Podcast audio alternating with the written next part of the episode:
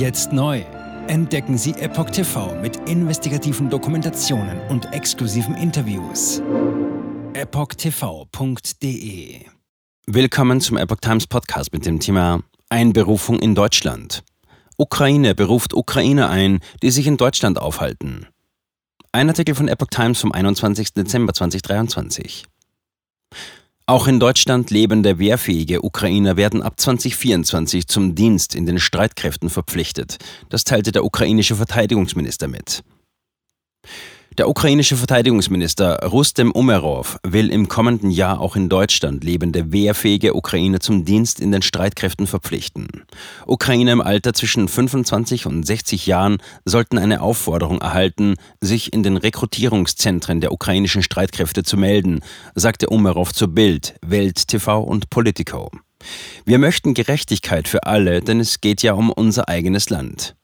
Wir schicken Ihnen eine Einladung und es ist dann Ihr Recht, zu uns zu kommen und zu dienen, sagte der Minister weiter. Er machte zugleich klar, dass es Strafen für diejenigen geben werde, die der Aufforderung nicht Folge leisten. Zitat: Wir besprechen noch, was passieren soll, wenn sie nicht freiwillig kommen. Es sei ja keine Strafe für das eigene Land einzutreten und dem Land zu dienen. Es ist eine Ehre. Zitat Ende. Ukraine sucht eine halbe Million neue Soldaten. Der ukrainische Präsident Wladimir Zelensky hatte am Dienstag gesagt, die Armeeführung des Landes habe vorgeschlagen, für den Krieg gegen Russland 450.000 bis 500.000 Ukrainer zu mobilisieren.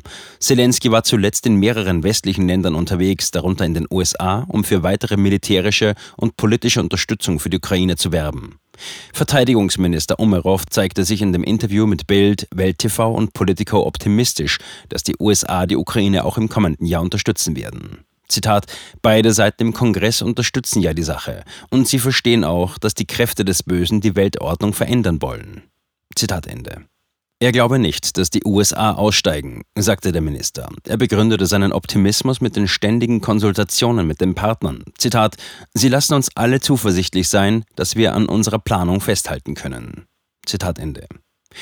Die Spitzen des US-Senats hatten am Dienstag eingeräumt, dass der Kongress in diesem Jahr keine neuen Militärhilfen für die Ukraine billigen wird. Hintergrund ist Widerstand bei den oppositionellen Republikanern gegen weitere Hilfen für Kiew. US-Präsident Joe Biden hatte den Kongress im Oktober um neue Ukraine-Hilfen in Höhe von rund 61 Milliarden Dollar, knapp 56 Milliarden Euro gebeten. Jetzt sieben Tage den vollen Zugang zu spannenden Diskussionen wie dieser zur Transgender-Ideologie und ihre Folgen sowie vielen anderen heißen Themen sichern. Darunter auch das preisgekrönte Doku-Drama Gender Transformation, die Impfdoku Die verborgene Krise oder den Enthüllungsfilm Der Schattenstaat über die woke ESG-Agenda, die zu einer schönen neuen Welt der sozialen Gerechtigkeit führen soll. EpochTV.de Transgender. Transgender wird als sehr cool dargestellt durch die Medien, durch TikTok, Reddit, Tumblr, Instagram, Facebook, Twitter, durch ihre Spiele in den Filmen.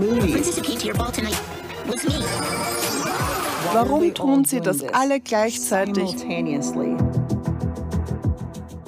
Ich war 15 Jahre lang Lehrerin an einer öffentlichen Schule. Unsere öffentlichen Schulen haben sich verändert. Vor fünf Jahren gab es keine Schüler, die sich als nicht-binär identifizierten. Wir wussten noch nicht einmal, was Genderfluid war.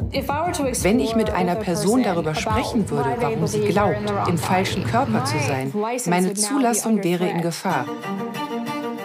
Ich sagte der Therapeutin, ich könnte vielleicht transgender sein, wüsste es nicht genau und bräuchte Hilfe. Er bestätigte mich sofort. Sie bestätigte sofort, dass ich eine Transgender-Frau bin. Diesen Kindern werden gleich nach der ersten Sitzung Pubertätsblocker verschrieben oder sie werden einfach durch die Operationen gejagt. Und dann habe ich mich schlecht gefühlt, müde und erschöpft. Ich fühlte, meine Mutter sagte, ich war kreidebleich. In fast allen Lebensbereichen meines Lebens war ich einfach nicht mehr funktionstüchtig. Ich erfuhr, dass ich nur noch zwei Wochen zu leben hatte. Meine Tochter hatte Schmerzen. Sie weinte, konnte nicht schlafen, sich nicht konzentrieren, nachdem sie diese Hormone einnahm. Die Behauptung, dass Pubertätsblocker reversibel sind, ist eine Illusion. Sie hemmen tatsächlich die Entwicklung. Ärzte werden nicht den Mut haben, sich zu äußern. Nur wenige von uns tun es. Denn wenn sie einer sehr großen medizinischen Organisation angehören, wäre ihr Arbeitsplatz in Gefahr. Es ist eine Industrie im Wert von 1,5 Milliarden Dollar allein für chirurgische Eingriffe. Es handelt sich um eine politische Agenda, die umgesetzt wird. Und Kinder sind hier Versuchspersonen. Wenn man in diesem Land nach etwas suchen will, muss man dem Geld folgen, denn es wird einem immer die Wahrheit sagen.